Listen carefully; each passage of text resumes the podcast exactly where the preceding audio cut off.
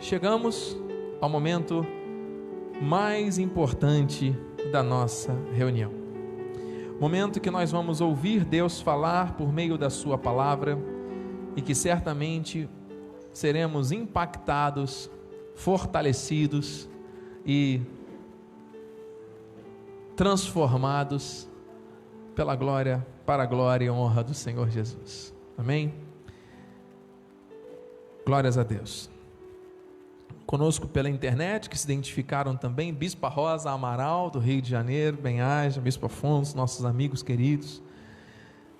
Irmã Karen Cristina está ligada e todos que já se identificaram, que bom. O tema que nós estamos tratando com responsabilidade, com amor, com gratidão e que vai impactar a nossa vida nesta manhã, assim eu creio, assim o Senhor tem falado. Nós estamos numa série Firmes na Graça, diga isso, firmes na graça. E a ênfase que o Espírito tem dado às nossas vidas é a respeito da educação que a graça traz para nós. A graça que educa. É a segunda mensagem deste subtema, a graça que educa. É? A série Firmes na Graça seguirá com consistência para a glória do Senhor. Abra sua Bíblia no livro de Jó, capítulo 34, versículo 16. Você pode acompanhar também pelo telão. Enquanto você o faz, eu quero render honras, glórias e louvores ao meu Deus por estar nesse altar em plena submissão à vontade do Espírito. Agradeço ao meu Deus pela vida do nosso bispo primaz, apóstolo Miguel Ângelo da Silva Ferreira, que está cada dia mais empenhado na pregação desta graça para o mundo. Obrigado, meu apóstolo. Agradeço a Deus pela minha esposa, a bispa Renata. Vejo na vida dela, obrigado, a cada dia este empenho, esta ousadia, esta intrepidez do espírito. Quando a bispa está aqui orando, pregando, eu sinto realmente um mover e uma testificação do espírito que estamos vivendo um tempo de avanço. Glória a Deus pela sua vida, esposa, nossos filhos, bem-haja e a minha família da fé. Meus irmãos queridos, a quem eu amo, que sempre vou fazer questão de fazer menção nas minhas orações, porque nós estamos aqui para servir a cada um de vocês. Não para sermos servidos. Amém? Contem conosco. Nossa vida está aqui para isso. Bem-haja. Diz assim o texto em Jó 34,16: Se, pois, há em ti entendimento, ouve isto, inclina os ouvidos ao som das minhas palavras. Este é o clamor do Espírito para a minha vida e para a tua vida nesta manhã. Se existe na tua vida entendimento, inclina os teus ouvidos às palavras que o Senhor tem para ministrar a tua vida a graça que educa. Oremos a Deus. Pai amado, bendito, santo e poderoso. Estamos aqui felizes e gratos. Usa os meus lábios, Senhor, as minhas cordas vocais, a minha mente, a minha vida neste altar nesta hora. Convém que eu diminua para que tu cresças.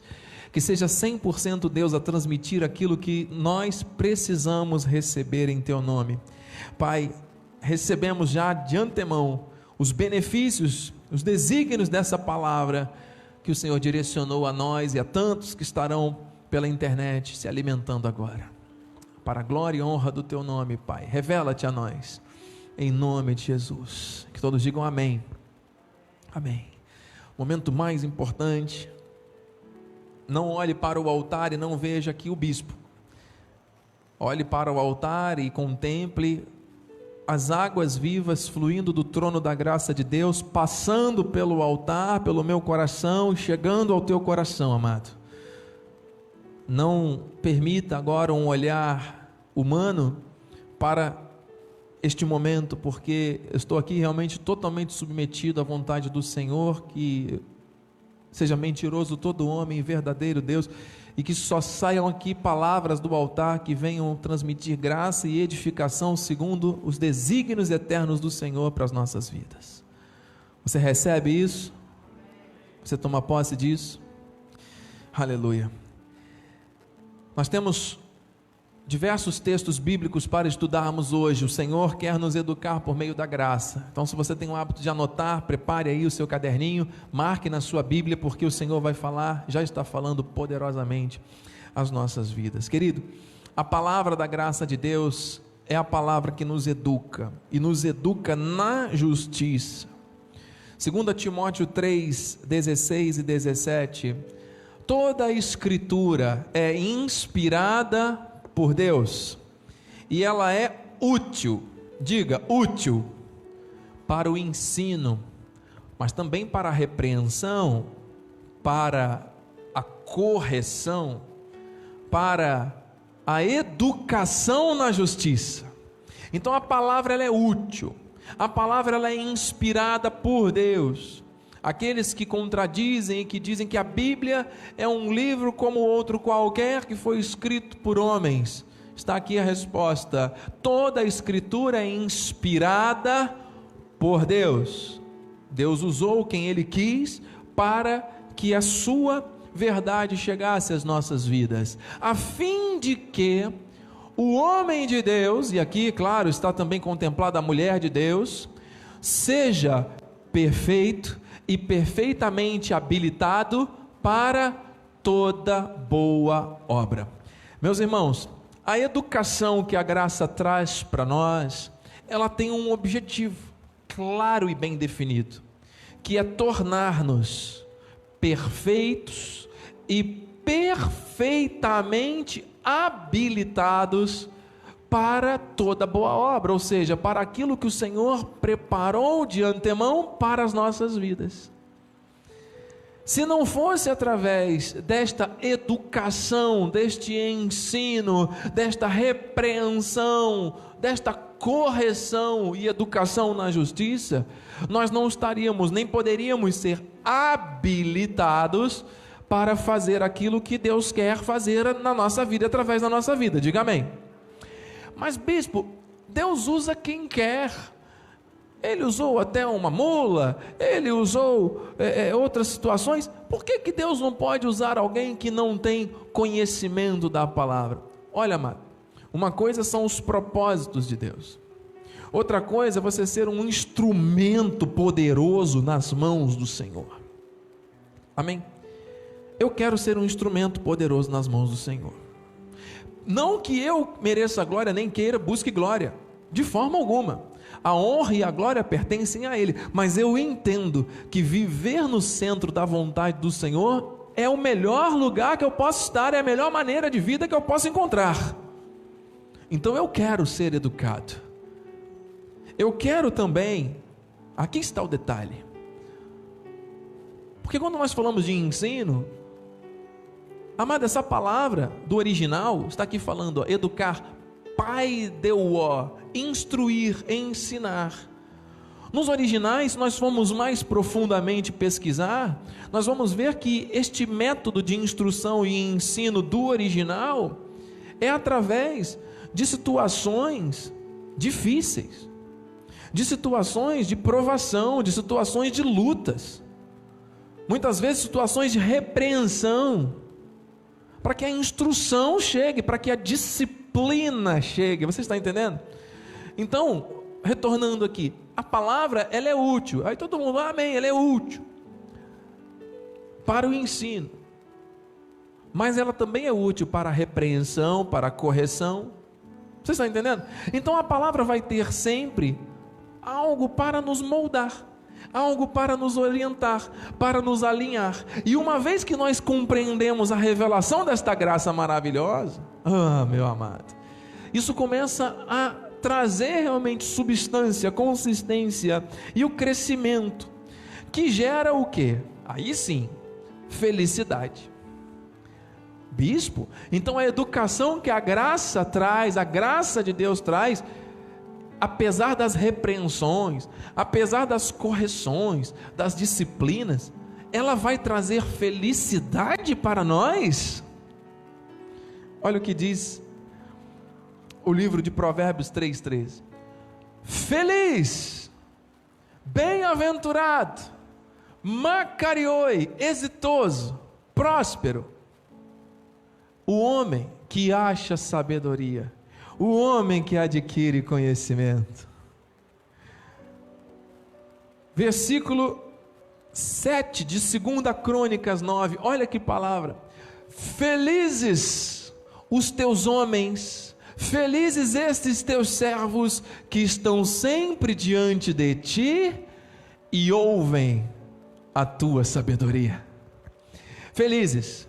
Então a educação que a palavra da graça traz para nós, ainda que envolva correção, repreensão, disciplina em alguns momentos, é para a felicidade, é para a nossa edificação, é para que as bênçãos do Senhor verdadeiramente se cumpram em nós e através de nós. Diga amém. Aleluia. Amado, está aqui uma grande revelação. E nós estamos, desde quinta-feira passada, identificando os princípios, os pilares da educação da graça para nós. Você que esteve na, na quinta-feira, pode fazer alguma remissão. Você que não esteve, recomendo que acesse o culto anterior. Os princípios da graça que educa, os cinco pilares que nós vamos investir aqui tempo de qualidade para crescermos nesses propósitos. Primeiro, renegar impiedades e paixões, foi o tema de quinta-feira passada. Segundo, tema de hoje, vida sensata, justa e piedosa. Depois, fé e esperança, uma vida por fé, uma vida baseada na esperança. Depois, quarto pilar, identidade espiritual, vamos lembrar e, e, e reconhecer quem somos em Cristo. E, por fim, sermos zelosos de boas obras. Onde está isso, bispo? Está aqui, em Tito 2,11, que está sendo o texto inspirador para este nosso crescimento. Porquanto a graça de Deus se manifestou salvador a todos os homens, ela traz salvação, não traz condenação. A graça traz esperança, traz alegria, traz felicidade, não traz morte, não traz destruição. 12. Educando-nos. Ah, para que, renegadas a impiedade e as paixões mundanas, vivamos no presente século, nos dias atuais, essa palavra é atual, sensata, justa e piedosamente, é a ênfase de hoje. Aguardando a bendita esperança, a manifestação da glória do nosso grande Deus e Salvador Jesus, o qual a si mesmo se deu por nós, a fim de remir-nos ele se deu por nós para nos remir, para nos inocentar, para nos redimir, para nos lavar com seu sangue e purificar para si mesmo um povo exclusivamente seu, zeloso de boas obras. Você é povo exclusivo de Deus, amém? Você é povo exclusivo de Deus, você não é deste mundo, você não pertence a esta sociedade, você não é fruto do meio em que você vive, você é um eleito de Deus, uma eleita de Deus. Todos os caminhos que Deus permitiu você passar, desde que você nasceu até agora, fizeram parte de um propósito perfeito para te direcionar aquilo que Ele tinha de melhor preparado para a tua vida. Diga amém. Deus é soberano, Ele te amou primeiro, Ele pensou em você primeiro. E quando Ele se ofereceu em sacrifício, foi pensando em mim, pensando em você, pensando na sua noiva. E é por isso que você está aqui hoje, amado. Não foi por uma vontade do homem, foi por um propósito de Deus. Então, no, na quinta-feira, nós começamos a ver isso mais profundamente. Renegadas as impiedades e paixões. Foi tremendo aqui na quinta, eu senti algo muito forte da parte do Senhor, na quarta, em Cabo Frio, aqui na quinta, porque o Senhor, de uma maneira bem resumida, nos mostrou que pensamentos, sentimentos e atitudes precisam estar alinhados com a vontade dEle. O que são as impiedades? É tudo que é contra a piedade. O que é a piedade? Eusébia. É tudo aquilo que traz o amor, a misericórdia e o favor de Deus. Em essência, são os princípios da graça. Então, as impiedades são forças que contrariam a graça de Deus. E isso ocorre na mente. Paulo, quando disse: Transformai-vos pela renovação do que? Da vossa mente, para que experimenteis qual seja a boa, agradável e perfeita vontade de Deus. Então, quando você e eu renovamos a nossa mente, os nossos pensamentos com base na palavra, nós somos levados a um sentimento diferente. E a uma atitude, a uma confissão também alinhada pela vontade de Deus. É isso que ele quer. E o que que esse espírito de impiedade criou e cria cada dia? Pensamentos negativos, pensamentos contrários à palavra, pensamentos que geram sentimentos. E aí as pessoas muitas vezes armazenam esses sentimentos durante anos, durante tempos. E o que que Deus tem com isso? Nada. O que que Deus tem culpa disso? Nada. Pelo contrário, Ele está sempre acolhendo, amando, agindo, intervindo. Mas muitas pessoas armazenam sentimentos no seu coração que foram motivados por pensamentos, de experiências que viveram, que não tem nada a ver com a piedade, que não tem nada a ver com a graça. Percebe? São impiedades que aí se transformam em atitudes. E aí a gente vê famílias sendo destruídas por causa dos conflitos. Porque ao invés de se levantar um pacificador dizendo assim: "Não, parou, vamos orar, vamos resolver". Parece que todo mundo quer ter razão o tempo todo e fica em uma guerra contínua e ninguém nunca se resolve e fica aquilo e as tantas as famílias se destroem as impiedades, muitas vezes amplificadas por essa sociedade, pelas mídias, pela televisão, pelas pessoas que não conhecem a palavra nem vivem a palavra, vão trazer. Olha, fulano fez isso com você? Ah, eu não deixava. Ai, se fosse comigo. Ai, que não sei o que. Pronto. Aí começa a alimentar pensamentos e sentimentos de raízes de amargura. E as pessoas vivem às vezes com raízes de amargura por causa de traições que sofreram na vida por causa de decepções que tiveram com pessoas, e às vezes por causa de culpas que elas mesmas carregam de erros que cometeram. E as impiedades vão aumentando. Amados, isso tem que ser combatido como? Com a palavra. Então nós vimos isso. Esse tema é um tema muito profundo, né? Por isso eu estou aqui pelo Espírito direcionado, trazendo isso de uma maneira resumida, mas o Senhor sabe por quê. Finalmente, irmãos, tudo que é verdadeiro, tudo que é respeitável, tudo que é justo, tudo que é puro, tudo que é amável, de boa fama, se alguma virtude há e se algum louvor existe, seja isso que ocupe o vosso pensamento. O nosso pensamento tem que estar ocupado com as coisas que são do alto e desocupado com as coisas que são aqui da terra, mano. Agora, tem pensamentos tão ocupados e tão enraizados com as coisas dessa terra, que quando você traz algo novo, já está todo cheio, né? não tem mais espaço para nada. Então Deus quer transformar, é, é, como se fosse esvaziar o copo e encher de novo. Entende? Esvaziar de tudo que é ruim e trazer tudo que vem do alto. Aquela imagem que nós mostramos aqui na quinta-feira. Porque a minha boca proclamará a verdade os meus lábios abominam a impiedade. Que seja essa a tua confissão, meu irmão. Que seja essa a tua confissão, minha irmã, você que está em casa. A minha boca. Vamos ler juntos esse texto. Porque a minha boca proclamará a verdade. Os meus lábios abominam a impiedade. Receba vigilância do Espírito para que todo toda força de impiedade passe bem longe da tua vida, da tua casa, do teu coração. Em nome de Jesus. A graça educa. Bispo, mas se eu me perceber em algum momento sendo influenciado por esses pensamentos negativos que geram impiedade, pensamentos, sentimentos e atitudes que são nocivos, o que é que eu faço?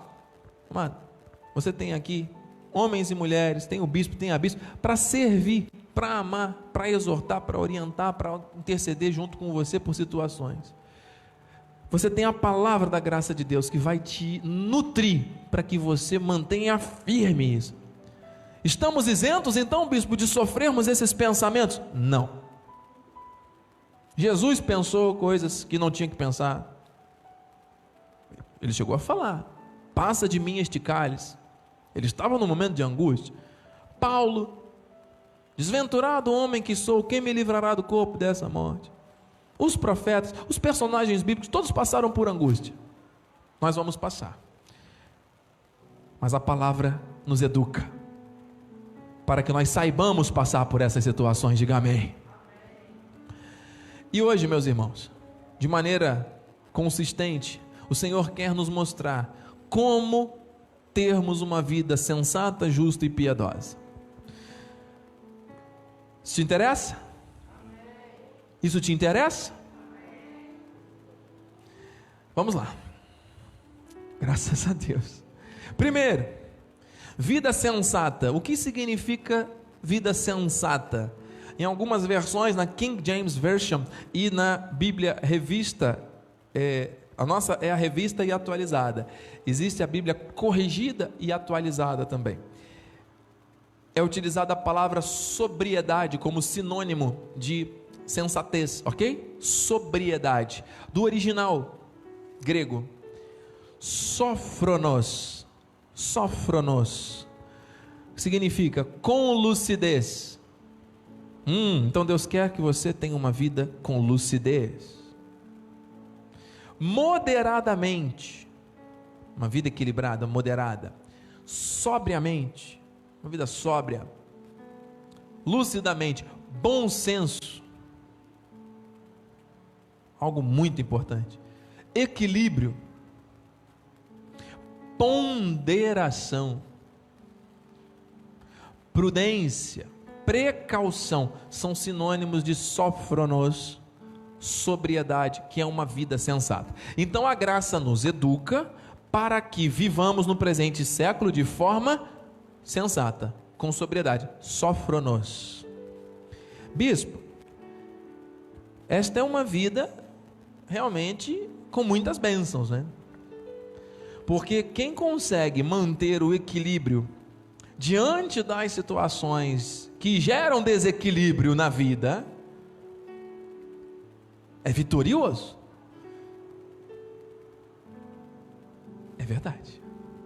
Então nós vamos aprender com a palavra da graça, uma das coisas que Deus quer nos mostrar é que nós podemos sim manter o equilíbrio diante de situações que tentam gerar instabilidade. Diga amém. Bispo, mas está difícil. Bispo, mas é tenso. Porque chega uma hora, bispo, eu não vou explodir. Se eu não colocar para fora, bispo, eu vou ter um troço. Eu já ouvi pessoas falando assim. Amado, ouça. O fato de você sentir ira não significa que você está em pecado. O pecado, as paixões mundanas, surgem quando a ira se transforma nos seus modos vivendi. Amado, quem é que fica satisfeito? Quem é que fica feliz com as notícias que chegam todos os dias? Das destruições, das guerras, dos desmandes, das coisas, amado, de todas as ordens. Quer ver um exemplo simples? Eu, como professor, educador, os amados sabem do meu ofício secular, trabalhando com a parte de ciências da natureza. Um dos temas que a gente trabalha com os alunos, inclusive para o vestibular, é a parte ambiental. Um grupo de alunos dessa semana fez um trabalho, semana passada, sobre a poluição das águas, saneamento básico. As águas que nós usamos no dia a dia. E eles trouxeram um dado que eu já tinha visto há muito tempo, mas foi bom eles trazerem. Eu até comentei com a minha esposa: 1 milhão e 800 mil mortes por causa de saneamento básico. Nós estamos sofrendo muito e não estamos desmerecendo nem desprezando as estatísticas que chegam a cada dia de uma maneira massiva para gerar pânico, nós já entendemos isso, a respeito da pandemia que está sendo é, é, é, tratada no mundo. No Brasil, 140. Perdão, esposa? O número atualizado sai, eu acho que já em 140 e poucos mil. Por aí. 1 milhão e 800 mil que morrem por causa da água. Falta de água, saneamento básico. Ninguém fala nada. Você fica feliz com uma notícia dessa? Mas isso gera uma revolta, não é? Mas você não vai permitir que essa revolta modele a sua maneira de ser. Você vai se posicionar contra, você vai defender é, é, meios e criar caminhos para solucionar esses problemas, porque todo problema tem solução, se não tem solução, não é problema. Guarde isso na sua vida. Se você está passando por uma luta que você acha que, ah, esse problema é muito grande, todo problema tem solução. Mesmo, mas o meu não tem solução, então não se preocupe, não é problema, você não tem problema. Entregue nas mãos de Deus, porque o impossível Ele faz. Amém, amado? Então as notícias chegam para nos deixar tristes, mas quando nós temos o equilíbrio, nós vamos saber separar as coisas e vamos focar energia sem deixar que o pecado nos leve para longe da vontade do Senhor, porque as iras e as situações vão se acumulando. É uma má notícia, é alguém que não sei o que, que fica doente da família, é um conflito não sei o que de ordem financeira e de ordem familiar, é, são amigos que não são mais amigos, e são notícias ruins que vão chegando, e aí vai acumulando tudo, as tantas a vida, como é que vai viver equilibrada? Todos nós precisamos disso. Então, amados, os extremos são nocivos. O Senhor está falando. Precisamos aprender a ponderar com lucidez antes de tomar decisões. Muitos de nós, e eu em alguns momentos na minha vida, muitos são mais atirados, mais é, proativos, mas só que essa proatividade chega a, a, a beirar a imprudência em alguns momentos. Nós não podemos permitir isso, porque os extremos são ruins. Outras pessoas são tão tímidas e tão retraídas que, diante de oportunidades, elas não conseguem dar um passo. Os extremos são ruins. Então nós temos que pensar antes de falar, porque uma palavra lançada é igual uma flecha, não volta mais. Amém, mano? Amém, igreja? Nós temos que evitar precipitações, nós temos que evitar os extremos.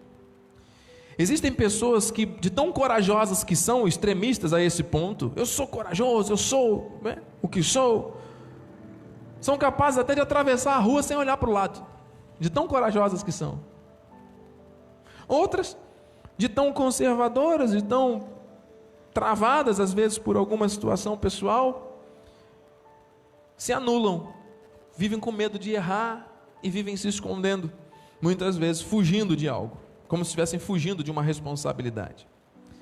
Então nós temos que aprender com os erros, principalmente com os erros dos outros. Porque se você precisa errar para aprender, você errou. Agora, quando você observa o erro de alguém e aprende com o erro desse alguém, você não erra. Amém? Você, pelo menos aquele erro, você não vai cometer. Diga amém. Mas se você chegou a errar, tente extrair aprendizados, lições daquele erro para que ele não se repita mais na sua vida. Nós temos que aprender. Nós nunca vamos desistir, nunca vamos desistir de nada nem de ninguém. Há quem diga que não existe fracasso, existe desistência. Eu concordo com essa frase.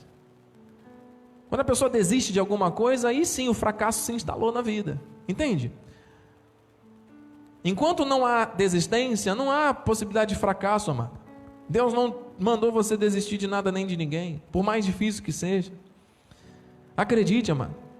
Nós temos que renunciar muitas vezes, nós temos que ajustar as nossas expectativas aos desafios que se apresentam, porque muitas vezes nós nos frustramos e com medo de nos decepcionarmos, a gente acaba se travando e não faz novamente. Ah, errei, tá, agora todo cabo de vassoura para mim é cobra, então também não vou nem mais fazer nada, nunca mais na minha vida. Quem disse isso? Nós temos que aprender, nós temos que nos moldar. Deus tem um chamado para a minha vida e para a tua vida, amém? Diga amém, igreja. Eu sei que é um tema importante, que é uma viagem que nós fazemos para dentro de nós, à luz da Bíblia, guiadas pelo Espírito, guiados pelo Espírito. Mas ouça, um dos maiores desafios que nós temos não é conquistarmos o mundo, falarmos da graça para que todos se rendam. Não, um dos maiores desafios que cada um de nós possui é de ter este equilíbrio pessoal que é o que a bispa trouxe aqui esses dias, o domínio próprio. Esse é um dos maiores desafios da humanidade, mano. 2 Timóteo 1,7 Porque Deus não nos tem dado espírito de covardia, amém?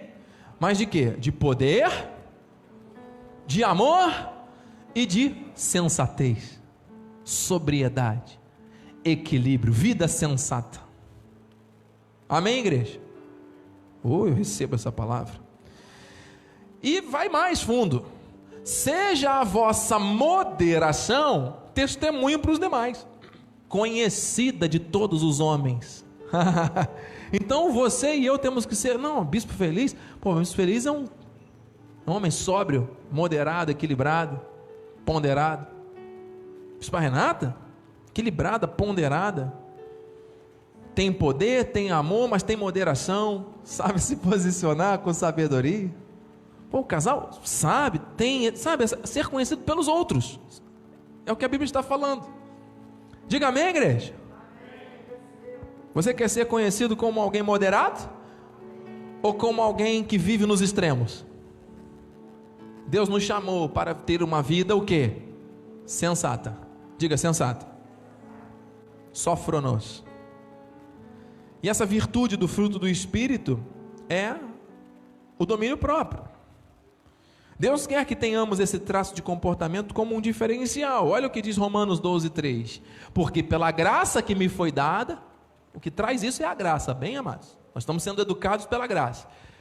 Pela graça que me foi dada, digo a cada um dentre vós, que não pense de si mesmo, ah, além do que convém, são os extremos. A pessoa sai da moderação que Deus preparou para a vida dela e começa a trazer elementos. Não, porque eu acho que é assim, porque eu quero que seja assado, porque eu julgo que seja frito, porque eu não recebo que seja cozido.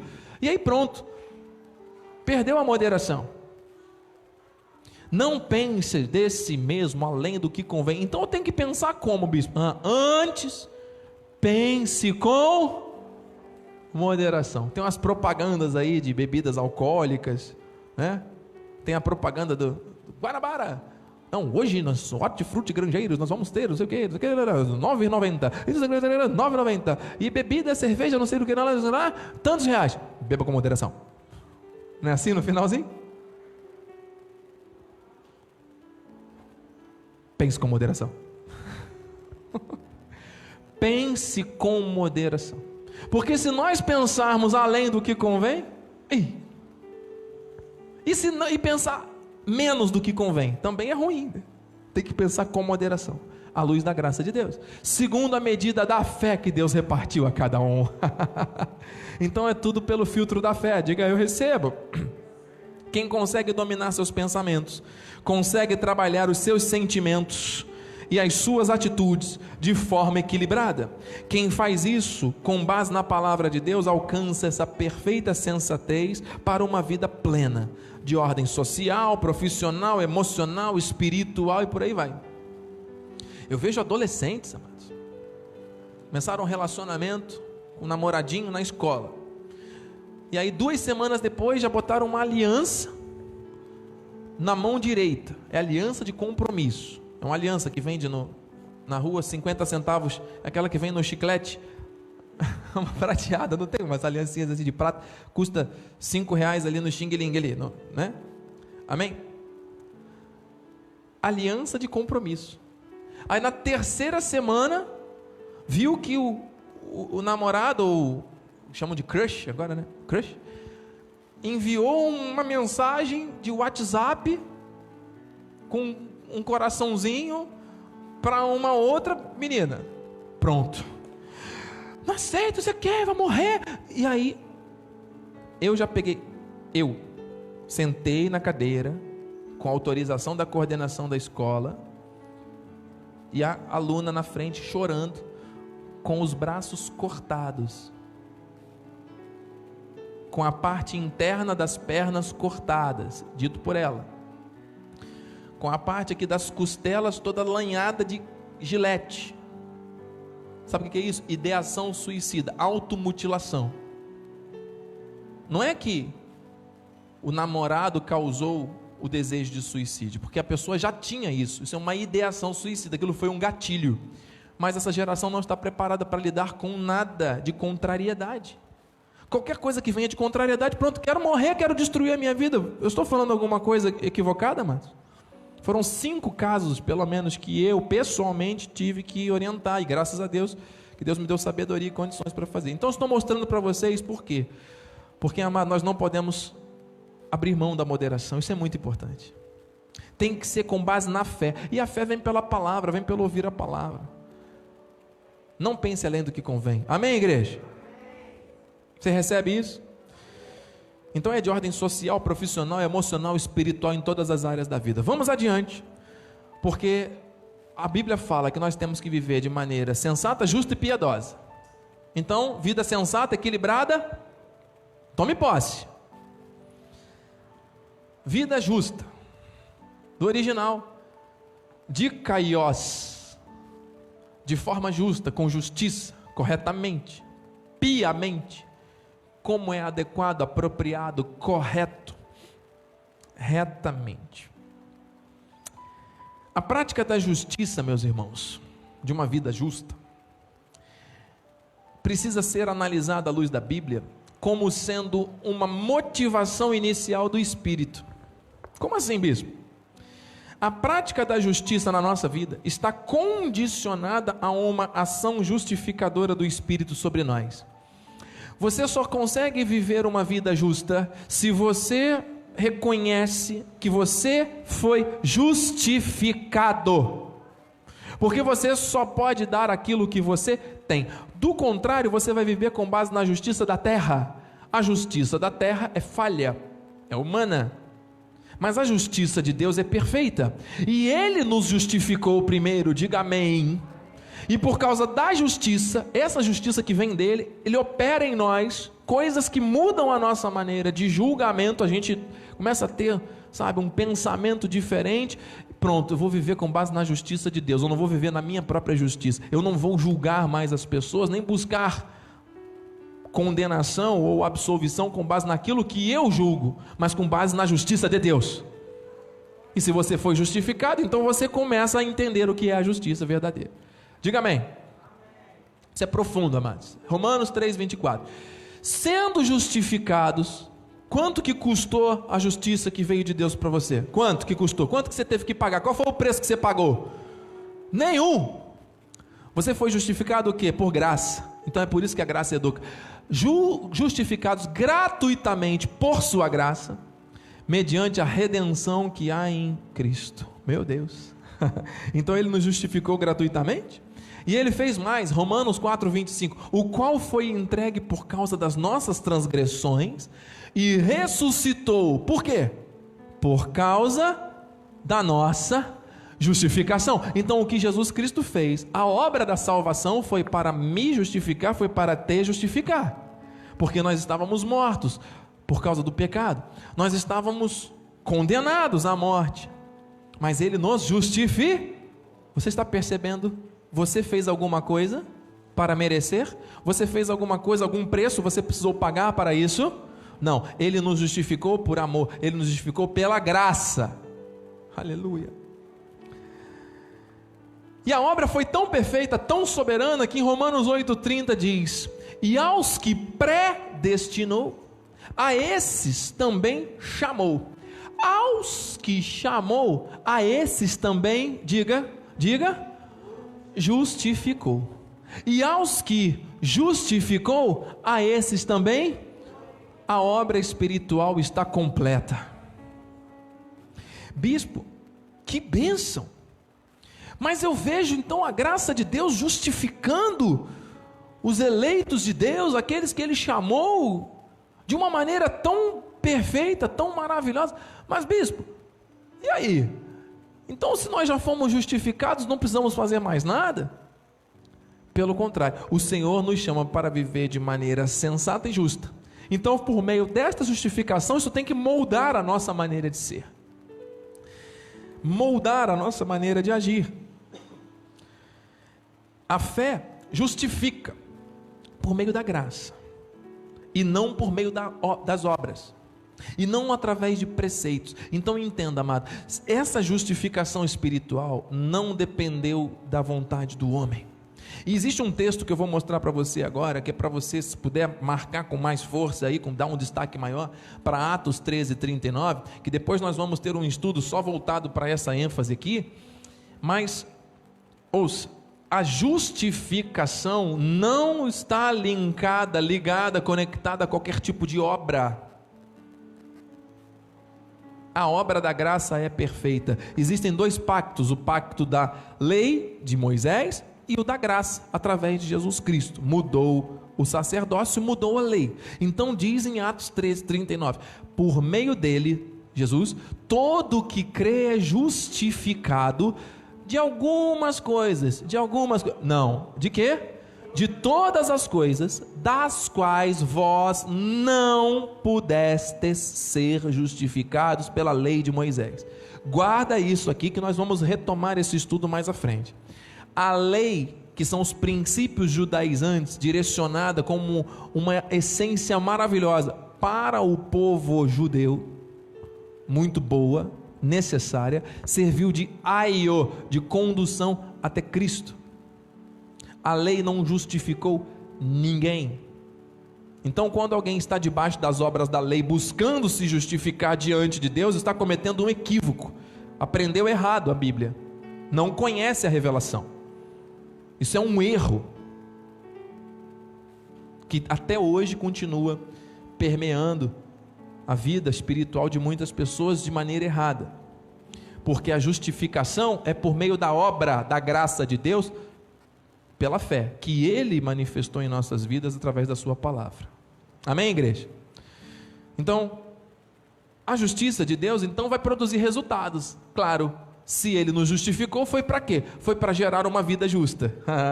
então está aqui, 1 João 3,7. Filhinhos, eu gosto dessa expressão de João. Filhinhos, não vos deixeis enganar por ninguém.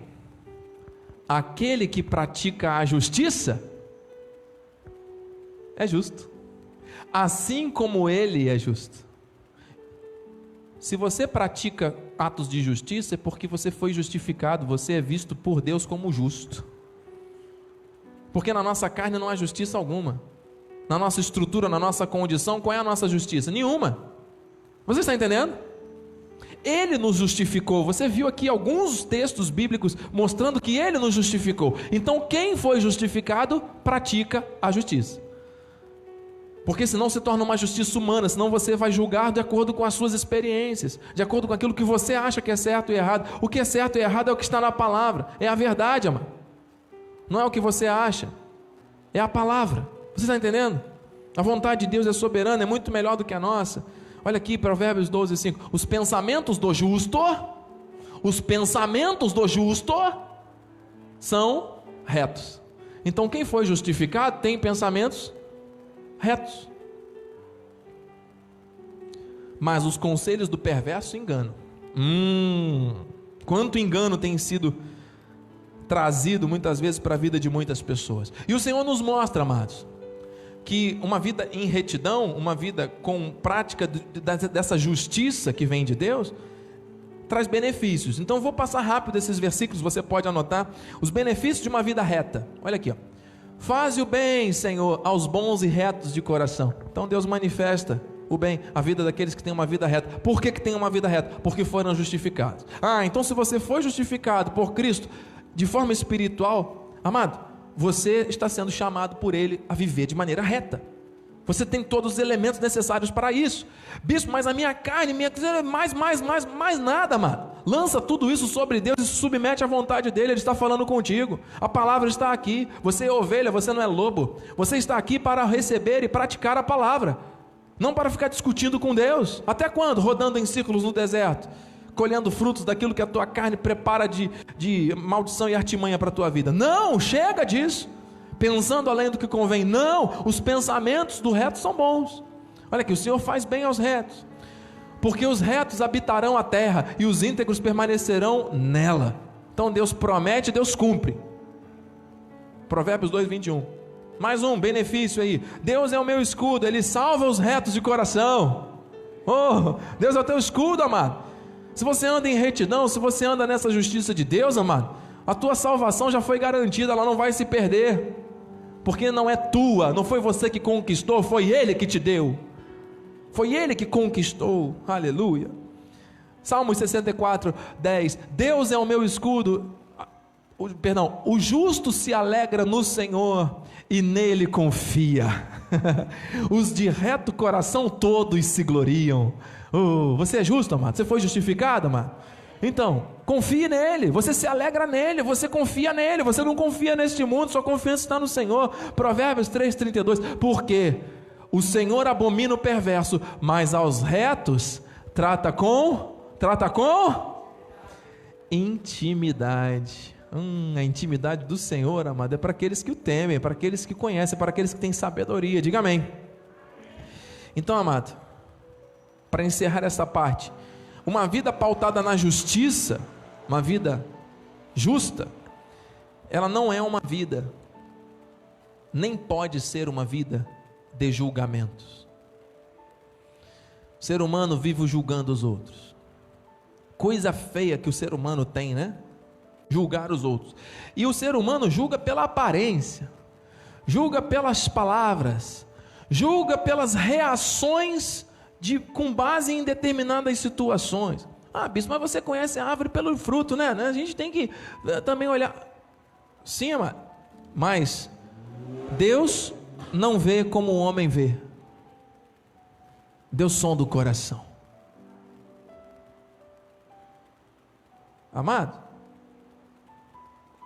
nós temos que exercitar um olhar espiritual diante das situações.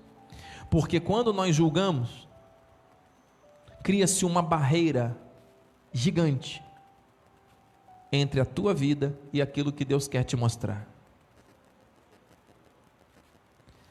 O julgamento que nós fazemos das coisas e das pessoas muitas vezes nos afastam do cumprimento dos propósitos de Deus em nós e através de nós. Exemplo. Eu olho aqui no fundo da igreja, vejo um irmão usando uma máscara. Máscara esta que poderia ser branquinha, que poderia ser pretinha, ou até roxinha, ou vermelhinha. Mas não, este irmão quis usar uma máscara com rostinhos do emoji. está ali.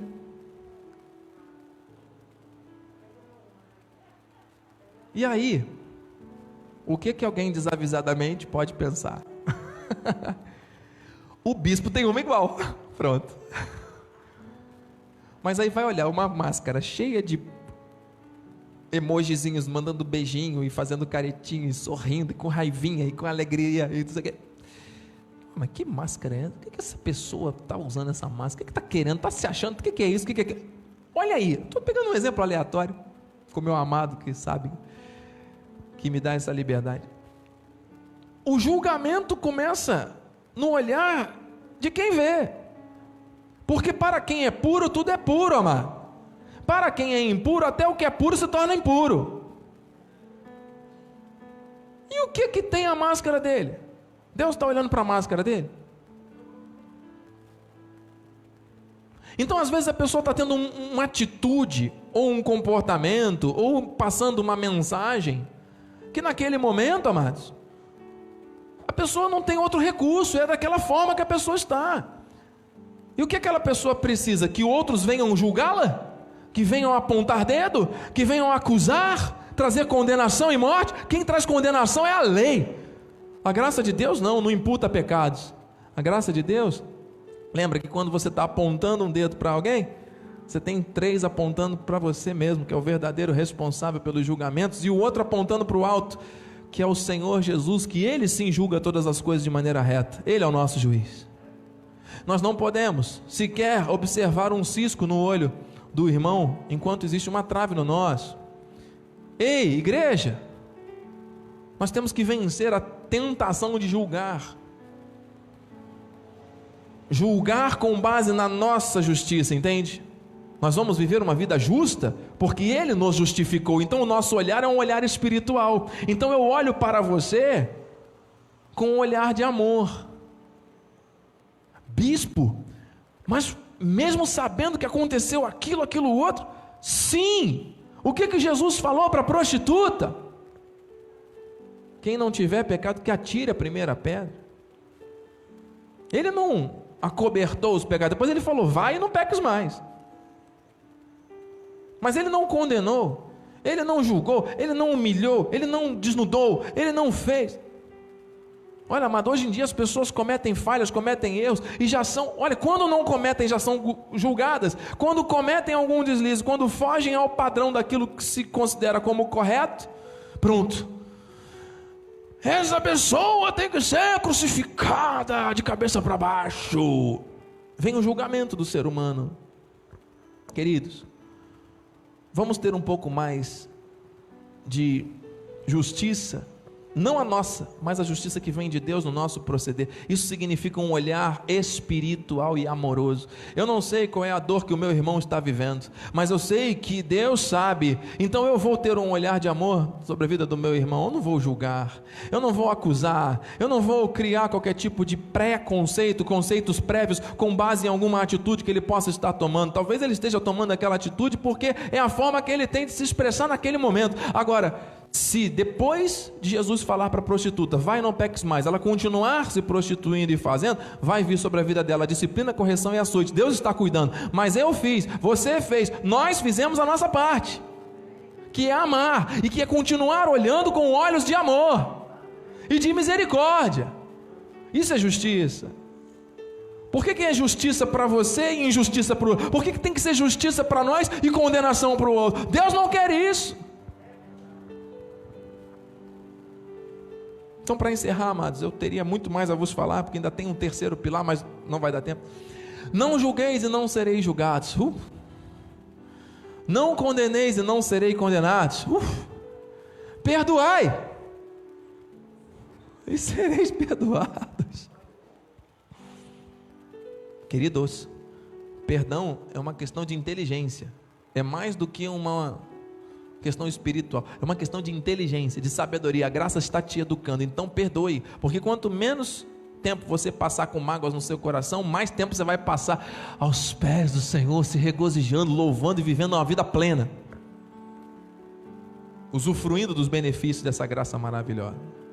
Ah, mas eu julguei. Ah, mas eu senti. Ah, mas eu aguardei. Ah, mas eu pensei. Ah, mas eu agora estou agindo. É como se tivesse uma água amarga jorrando do teu coração. Lança isso sobre Deus, libera hoje, mano. Acabou, zerou, tem que zerar, tem que mudar alguma coisa, mas não pode. Entra dia, sai dia, entra mês, sai mês, entra ano, sai ano. E continua a mesma coisa? Não, alguma coisa tem que mudar, mano. Deus está falando. Ô oh, Senhor.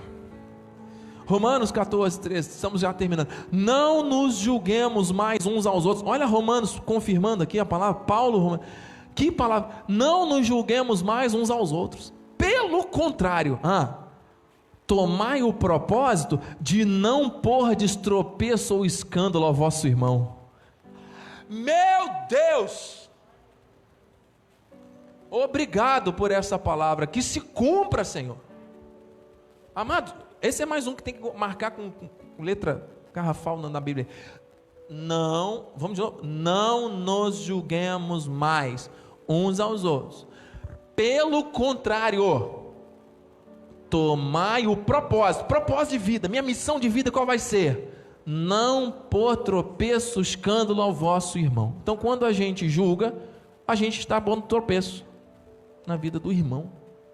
Eia! Amém, igreja? Você foi justificado, nós fomos justificados, então nós não precisamos julgar. Isso é uma vida de justiça.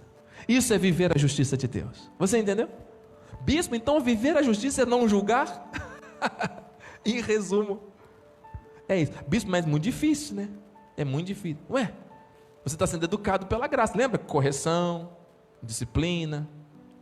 A palavra é útil. Para terminar. olha aqui. Olha, esposa, olha que coisa linda. Não julgueis segundo a aparência, e sim pela reta justiça. Reta justiça, retidão, que vem do Espírito. Meu Deus, eu sinto algo fluindo da parte de Deus para nós nesta manhã. Amém, queridos? Nós vamos encerrar aqui pelo horário. Eu teria agora que passar ao terceiro e último ponto da vida piedosa, mas eu vou deixar para a quinta-feira nós darmos continuidade e encerrarmos essa etapa, que é a segunda de cinco que Deus nos mostrou da educação da graça na justiça. Você recebeu algo bom da parte de essa manhã? A graça trouxe, que saiu do altar, trouxe alguma, algum elemento de crescimento e de edificação para a tua vida? Para mim, a trouxe bastante. Eu fico muito grato a Deus por saber que os objetivos que Ele preparou para esta manhã se cumpriram e vão continuar se cumprindo, porque a palavra é essa, amado. Nós temos que nos apegar à palavra. A graça não nos permite usar máscaras, a não ser essa do Covid. Nós não usamos máscaras. Nós somos o que somos pela graça de Deus. Não adianta ficar escondendo um, um procedimento, uma, um julgamento, uma coisa. Deus não quer isso. Vida sensata, equilibrada. Vida justa. Amém? Bispa. Vem ao altar, vamos terminar orando. Você pode se colocar de pé no seu lugar, nós vamos orar e dar a benção final. Obrigado, meu Deus, santo e poderoso, Deus maravilhoso. Muito obrigado, Pai, porque a tua palavra foi pregada de acordo com os teus desígnios e propósitos, e nós estamos aqui alegres, felizes, porque a sabedoria e o conhecimento geram esta felicidade. A educação na justiça gera esta felicidade. Feliz aquele que acha conhecimento, feliz aquele que encontra sabedoria. Por isso, Senhor Deus, nós estamos felizes, estamos gratos porque a utilidade da palavra veio de encontro às nossas reais necessidades para nos moldar, nos ajustar, nos ensinar, nos corrigir, Senhor Deus, nos disciplinar em diversos pontos. E eu fico muito feliz por isso, Senhor, porque tu estás aqui nos mostrando qual é o caminho e nos falando claramente para nós andarmos nele que se cumpra, Senhor Deus, em cada família aqui presente, em cada família pela internet, em cada coração que te ama, Senhor Deus, que todo julgamento, que todo olhar carnal, humano, Senhor Deus, que todo sentimento que gera o desequilíbrio nas vidas, que tudo isso, Senhor Deus, caia por terra, que nós tenhamos uma vida sensata, sóbria, uma vida justa, que não julga, Senhor Deus, mas que é pautada na tua graça no alcance que o Senhor trouxe para nós por causa do seu sangue derramado, por causa desta misericórdia infinita que traz a nós, Senhor Deus, a possibilidade de estarmos aqui vivos, porque se não fosse o teu amor e a tua misericórdia, nós já teríamos sido consumidos.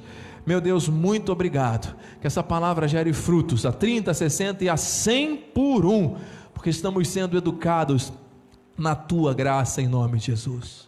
Amém, Senhor, louvado seja o teu nome. Muito obrigada por este dia, Pai, pela tua palavra, Senhor, que nos preenche, que nos traz vida, a tua herança, Pai. Muito obrigada. Queremos viver essa vida reta, essa vida justa, essa vida em equilíbrio, Pai. É isso que nós buscamos a cada dia, Pai. Este equilíbrio, esta temperança. Oh, Senhor, a tua graça nos educa, nos ensina. Bem-haja por esta graça que nos libertou que nos traz vida, que nos traz herança, Pai. Muito obrigada. Que saiamos daqui, Senhor, convictos, Senhor, que o fruto do Espírito pode sim fazer parte da nossa vida, fazer parte, Senhor, da nossa trajetória, porque o Senhor nos capacita, nos faz, Senhor, fazer coisas que nem imaginemos, Pai. Muito obrigada. Que os teus anjos nos levem em segurança para o nosso destino, cuidando nas nossas entradas entradas, das nossas saídas, que possamos ter, Senhor, uma semana em plena vitória, uma semana, Senhor, pautada na tua palavra, que possamos viver isso a cada dia, aonde estivermos, em nome de Jesus, que vivemos, Senhor, em novidade de vida, em novidade de espírito, para te servir, para a honra e glória do teu nome, e aquele que crê, diga com fé, amém, glória a Deus, amém. glória a Deus, aplauda o Senhor, Ele é fiel. A alegria do Senhor é a nossa força. Vai nessa força, meu amado, minha amada. Deus é contigo.